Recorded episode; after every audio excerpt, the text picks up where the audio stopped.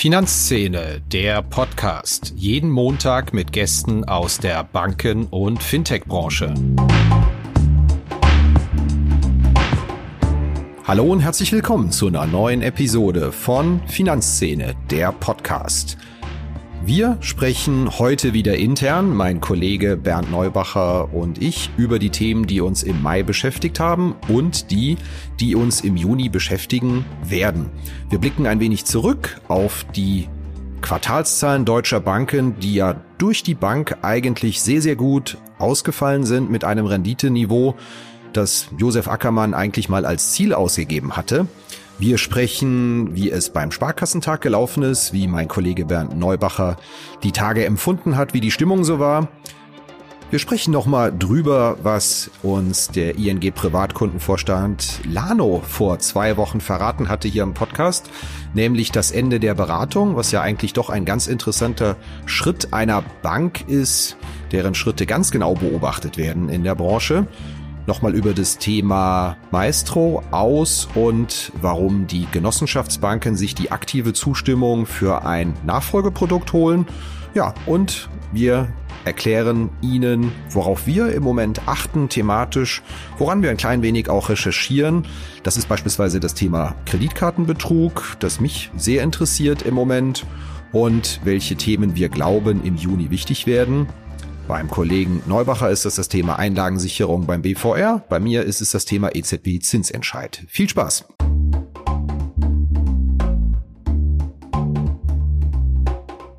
Das klassische Retail-Banking steht vor der vielleicht größten Revolution, die es je erlebt hat. Der Wechsel aus einer filial- und stationär geprägten Welt hin zu einem Omnikanalvertrieb in den letzten Jahren, der war bereits groß und anspruchsvoll.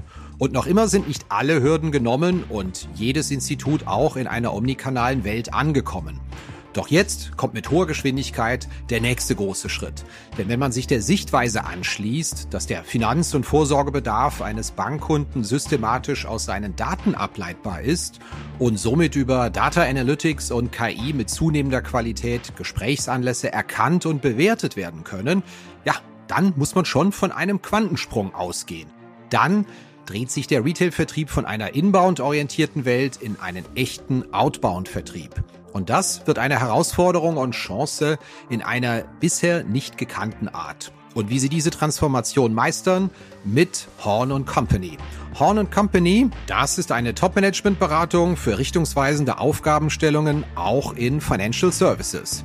Horn Company schafft mit Exzellenz, Empathie und zeitgemäßem Beratungsverständnis sowie erlebbare Erfahrung vor Ort, akzeptierte und wirksame Lösungen und einen messbaren Return on Consulting. Together we grow ist das Motto und wer sich das Ganze mal näher anschauen möchte, horn-company.de slash bankingfuture. Hallo Bernd. Hallo Christian. Ein Monat ist wieder rum. Wir blicken zurück auf die Themen, die uns im Mai beschäftigt haben, aber auch auf die Themen, von denen wir glauben, dass sie unsere Hörerinnen und Hörer und natürlich uns im Juli beschäftigen werden. So ist es. Ich glaube, die NordLB war, um mit den Q1-Zahlen anzufangen, die letzte große Bank, die über ihr abgelaufenes Q1 berichtet hat. Wir haben das mal als Anlass genommen, zu rekapitulieren, wie stehen unsere Banken eigentlich da, zumindest wenn wir die Q1-Zahlen als Maßstab nehmen und sind bei der Erkenntnis gelangt, dass es eigentlich richtig, richtig genial lief. Ja, man könnte sagen, äh, besser wird's nicht mehr. Und ähm, das hängt damit zusammen, dass eigentlich äh, alle ähm, wesentlichen Faktoren in die richtige Richtung zeigen für die Banken. Das äh, geht ja los mit den äh, normalen Trends, also äh, Kosten und ähm, Zinsergebnis, aber auch Sondereffekten, zum Beispiel die Bankenabgabe. Da hat man den ähm, EU-Fonds ähm, zur Bankabwicklung, der ist jetzt äh, angespart mit rund 80 Milliarden Euro und ähm, das führt zu drastisch sinkenden Pflichtbeiträgen. Bei der Deutschen Bank alleine sind es äh, 257 Millionen. Das sind schon mal fünf Prozent des Verwaltungsaufwands und das sorgt natürlich für ordentliche Entlastung. Und als Zuckerli ist natürlich am Horizont noch die Aussicht auf weitere zwei Milliarden, Rückzahlung von weiteren zwei Milliarden aus der nationalen Bankenabgabe. Die vor Jahren schon mal angesammelt wurden. Ja, wir haben festgestellt, es sieht eigentlich überall ähnlich aus. Das Firmenkundengeschäft ist der Treiber für das Zinsergebnis äh, bei sehr vielen Banken Und, muss man ja auch mal positiv anmerken, die Kostendisziplin ist reihum sehr, sehr hoch. Also so die OLB, die Bayern LB kamen mit unveränderten Kosten zum Vorjahresquartal. Deutsche Bank, Commerzbank, da ging es ein, zwei Prozentchen nach oben bei den Kosten. Das ist ja nicht nur das Thema Einlagensicherung, sondern in, in einer Zeit, in der wir bei sieben, acht Prozent Inflation waren, jetzt sind es ein bisschen weniger geworden, die Kosten so niedrig zu halten, da muss man den Banken schon ein kleines Kompliment machen. Auch wenn wir so gerne am Kritteln sind. Nein, das hat mich auch überrascht, muss ich sagen. Und teilweise ist ja auch gesunken. Ne? Bei Unicredit zum Beispiel minus sieben Prozent, glaube ich. Wahnsinn.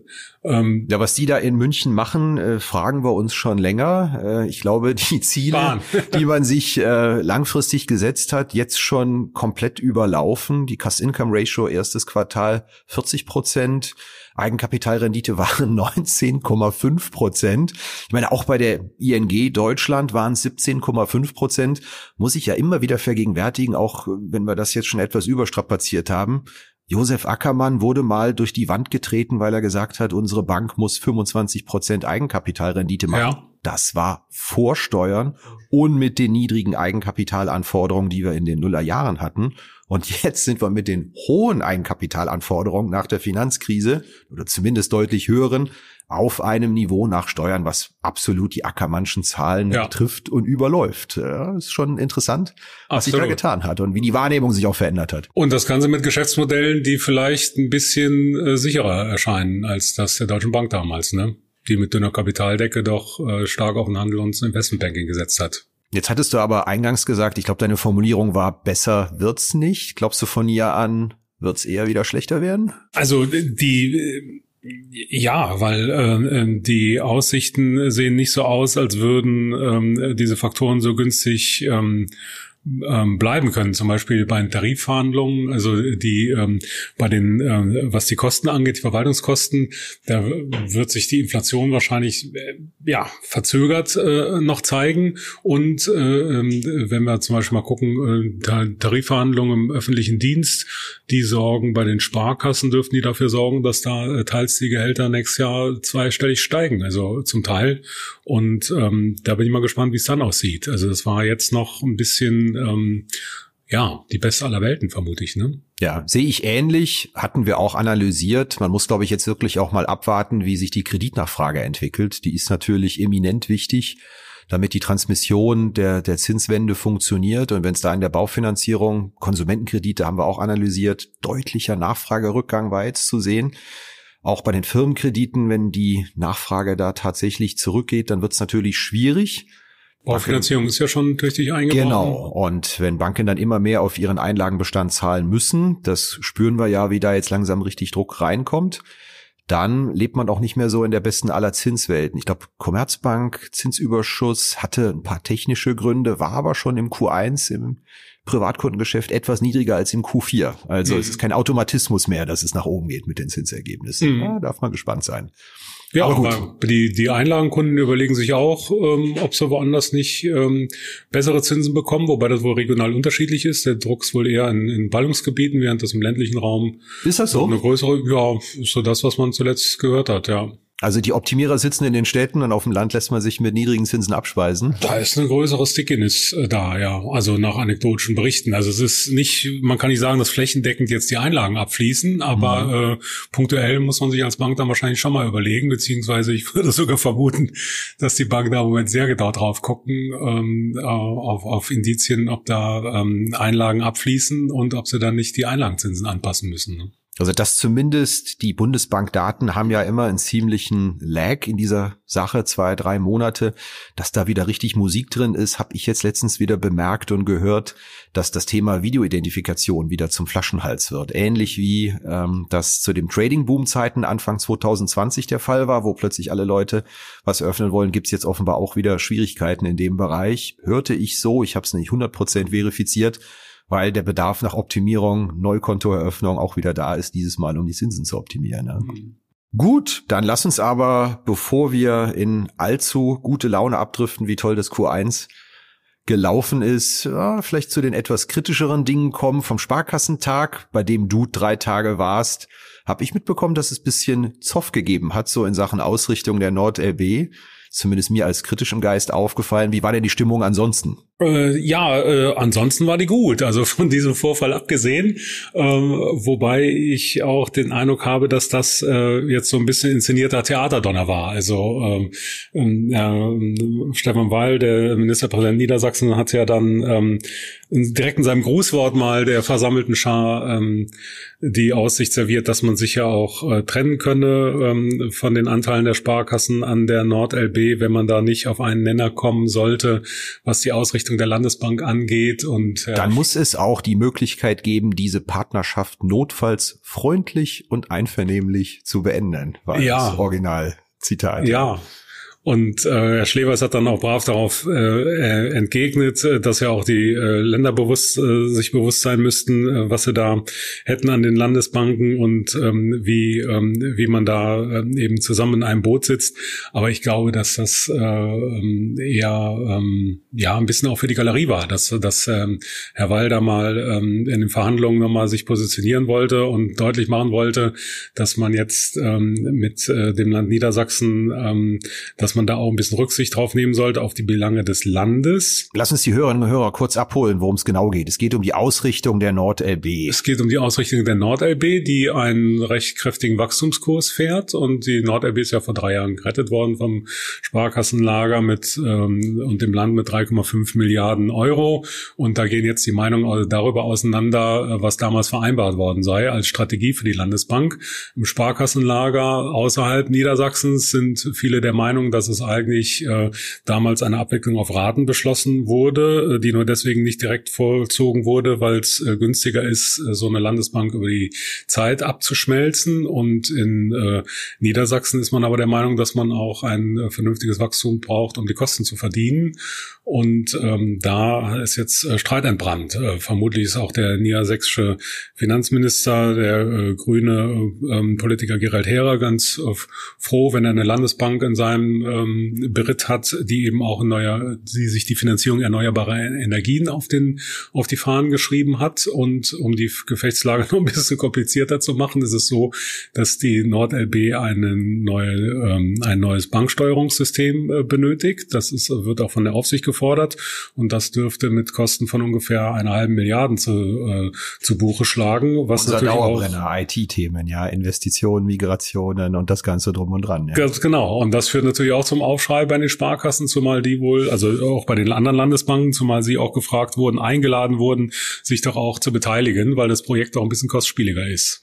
Und ähm, ja, da sind die Fronten recht verfahren.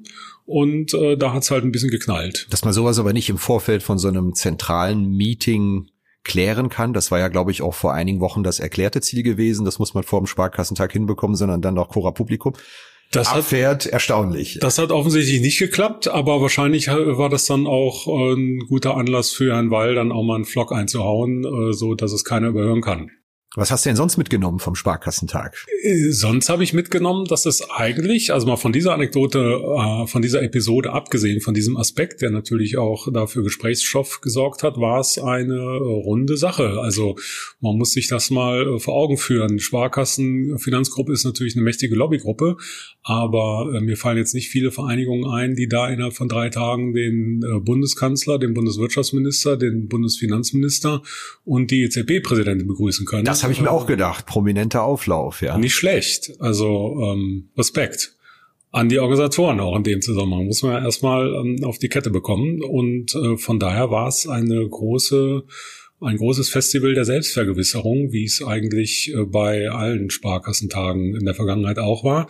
Insgesamt war der Rahmen bis mit ein bisschen weniger Lametta. Also ich kann mich erinnern, 2010 äh, in Stuttgart, da äh, lief dann noch die Popband Pur, gab dann noch ein Konzert. Also um da wurden noch mit Willen.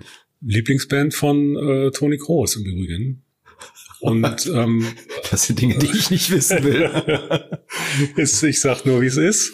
Und äh, diesmal war es natürlich dann auch, ähm, am Abend des ersten Tages äh, gibt es immer ein großes Fest, wo man dann äh, feiert und auch Netzwerk. Das war, also man kann wirklich nicht behaupten, da wäre jetzt nicht dick aufgetragen worden, aber vom Umfang, von der Dimension ein bisschen weniger. Also vor vier Jahren in Hamburg wurde man noch übers Wasser äh, äh, gefahren zu einem Dock, wo dann ähm, eine Riesenhalle für die Festivitäten aufgebaut war. Diesmal ging, ging, man einfach 200 Meter weiter in die nächste Messehalle in Hannover und hat da gefeiert. Äh, das war ein bisschen bescheidener, was aber auch äh, dem Sektor gut, gut zu Gesicht steht, finde ich. Vor zehn Minuten haben wir über Kosteneinsparungen geredet, ganz offenbar auch im Sparkassensektor, ja. Die ja auch, das ist uns ja immer wieder bei den Analysen die letzten zwei, drei Jahren aufgefallen, tatsächlich die Bankengruppe war, wo man es mit dem Thema Kosten ähm, wirklich ernst gemeint hat, ja, äh, verglichen mit vielen Lippenbekenntnissen, die man von anderen Bankengruppen und Großbanken gehört hat, ja. Also ja, das stimmt, äh, wobei die äh, die Versorgung der ähm, in Ruhestand gegangenen Sparkassenvorständen immer noch nicht so schlecht ist. Ne? Also okay. ist alles äh, relative Betrachtung letztlich.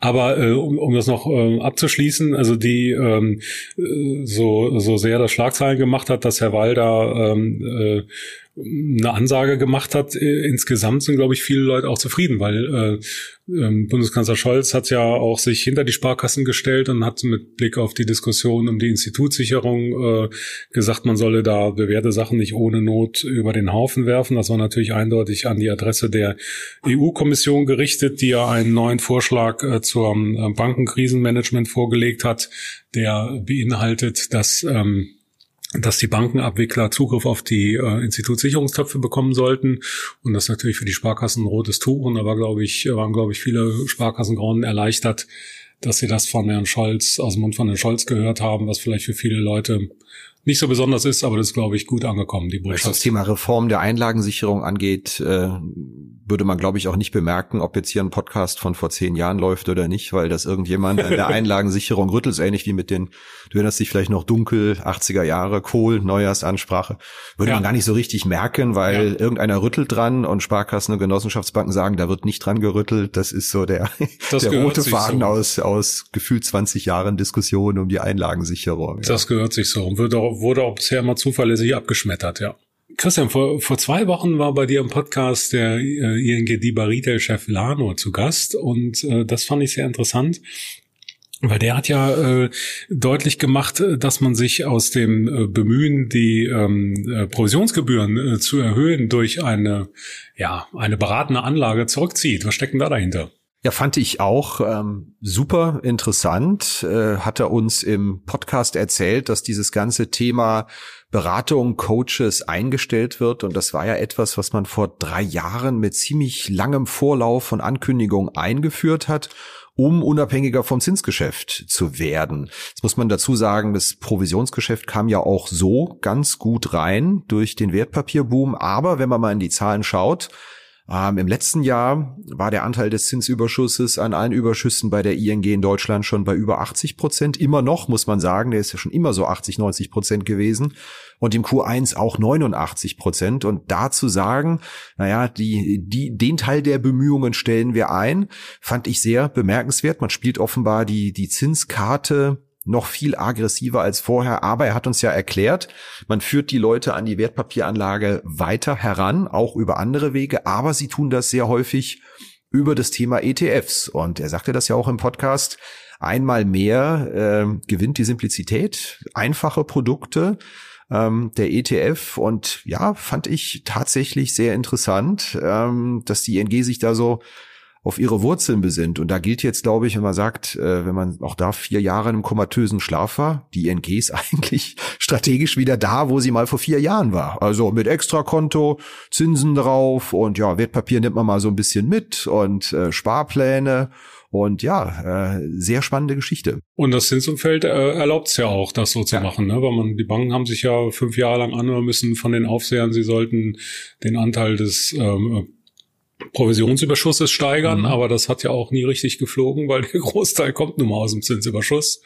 Und diese, diesen Fable für die Simplizität äh, oder die äh, äh, finde ich eigentlich ganz interessant. Das erinnert mich auch ein bisschen auch an die Strategie von der DWS, äh, die ja auch gesagt hat, wir machen hier, wir forcieren die Alternatives und äh, das ähm, äh, ETF-Geschäft und dazwischen äh, das ist irgendwie Grauzone, das ja. äh, fluppt nicht so richtig. Ne? Und ING hat es ja schon äh, zelebriert, ja, die, die Reduktion der Zahl der Produkte, das war ja super radikal und auch super erfolgreich. Ich hatte da vor einigen Jahren mal ein, ein Hintergrund mit einem, ja, gucken, dass es nicht rückverfolgbar wird. Äh, Privatkundenverantwortlichen ist schon ein paar Jahre her. Und dann wollte ich dem in dem Hintergrund unbedingt eine News aus den Rippen leiern, so nach dem Motto, was kommt denn als nächstes Produkt? Dann habe ich gesagt, ja, sagen Sie, haben Sie da eigentlich mal vor, Richtung Bausparen was zu machen, irgendwie bei der Zinslage?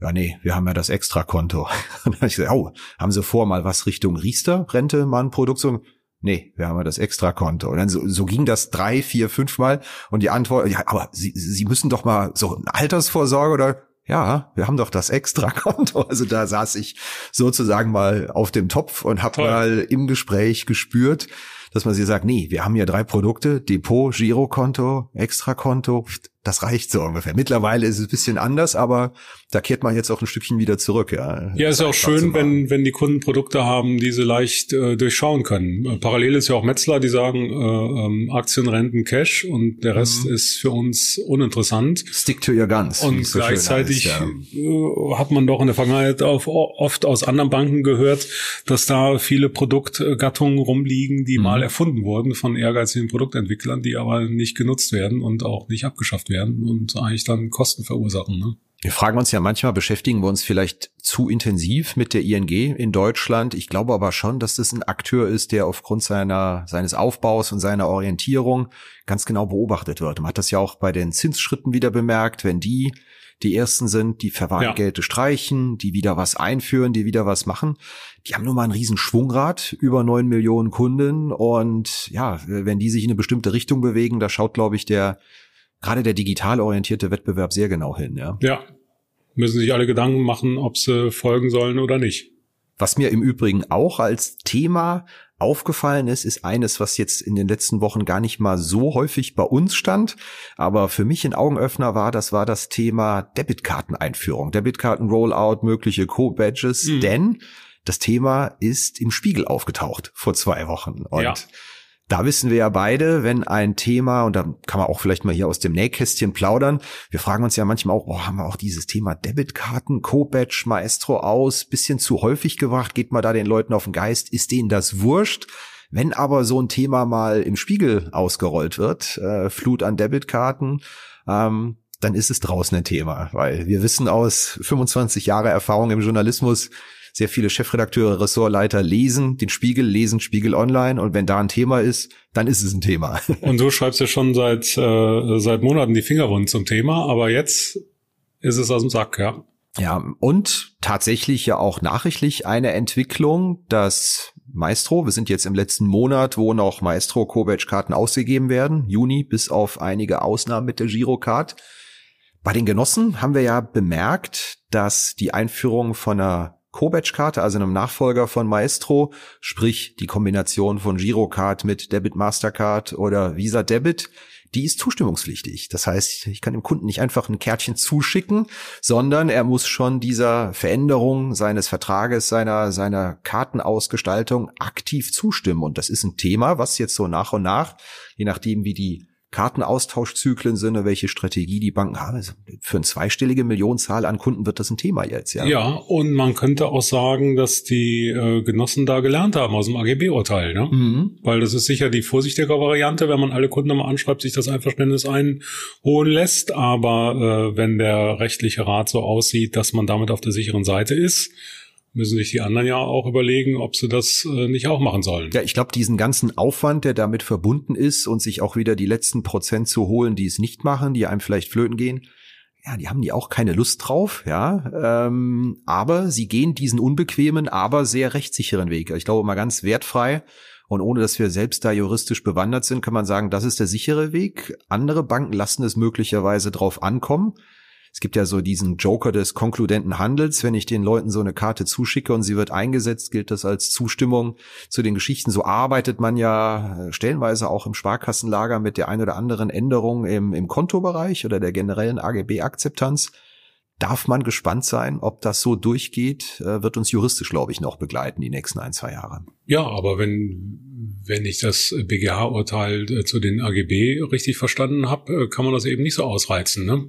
Ja, äh, wird aber ständig, wird ständig gechallenged. Es gibt hier und da kleinere Urteile, mhm. da mal ein Landgericht, sonst was. Ich glaube, abschließendes Urteil ist da noch nicht gefallen, aber die Verbraucherzentralen sind ja sehr hinterher, diesen Joker des konkludenten, angeblich konkludenten Handelns irgendwie wieder äh, zu vertreiben, juristisch, wird uns, glaube ich, noch äh, erhalten bleiben als Thema. Ich äh, als Anekdote kann mich noch daran erinnern, jetzt vor ähm, ein, zwei Jahren bei einem Sparkassenregionalverband wurde berichtet, äh, dass äh, diese Organisation den regionalen Papiermarkt äh, durcheinandergewirbelt hat, als sie, als sie versucht hat, alle Kontoinhaber anzuschreiben mit dem ganzen ja. äh, entsprechenden Dokument, äh, dass sie dann zustimmen müssen. Also äh, das ist eine Menge Kopfschmerz, ja. Ist das Thema denn schon bei dir privat angekommen? Hast du schon eine Co-Badge angekündigt bekommen? Hab, oder? Ähm, äh, überall Fall zugestimmt und ähm, habe noch keine Co-Badge, nein. Ah, Aber okay. äh, die ähm, Konto, ähm, Kontokonditionen natürlich. Okay.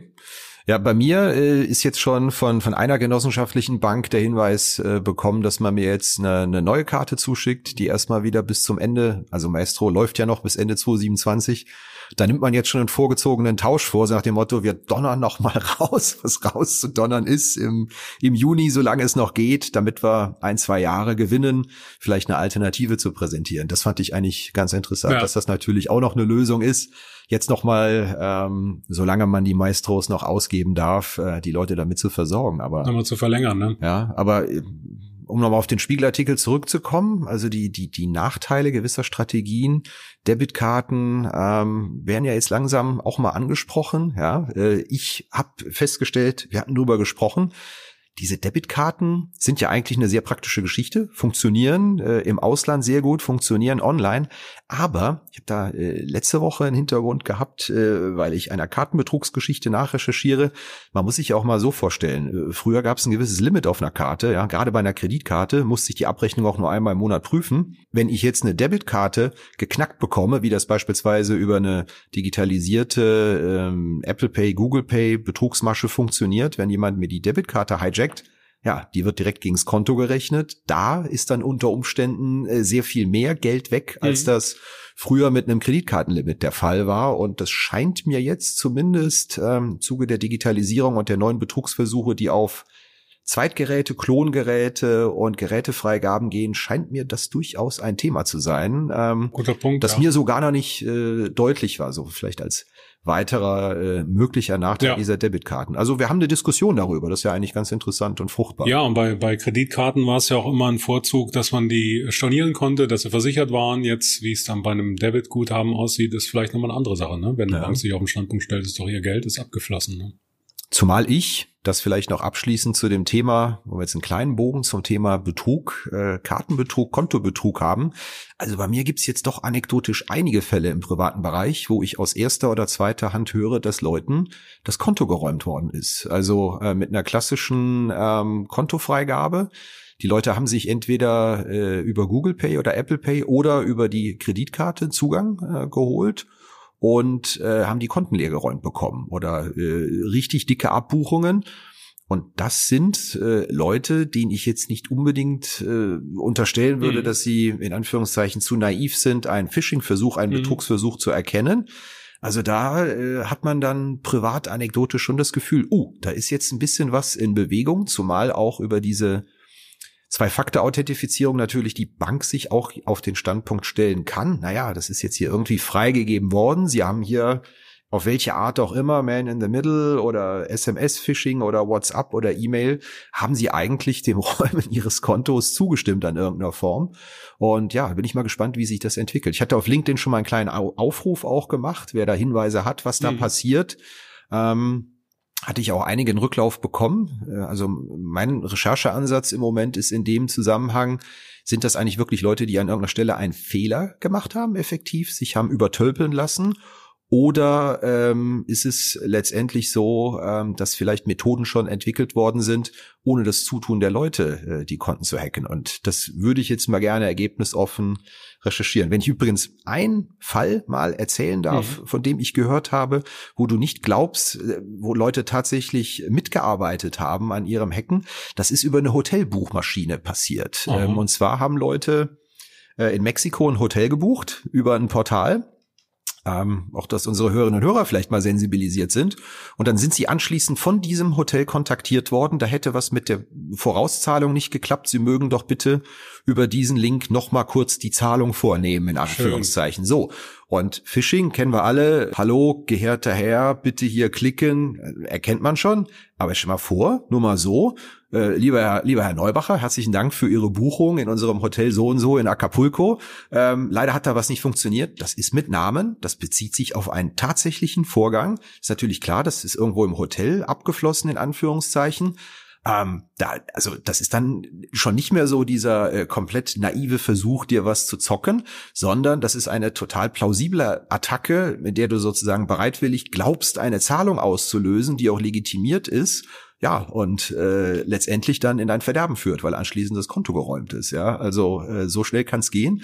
Und das meine ich auch damit, es sind nicht mehr die, die naiven Leute, äh, die drauf reinfallen oder ich will jetzt auch niemanden verunglimpfen, der früher davon ein Opfer mhm. geworden ist.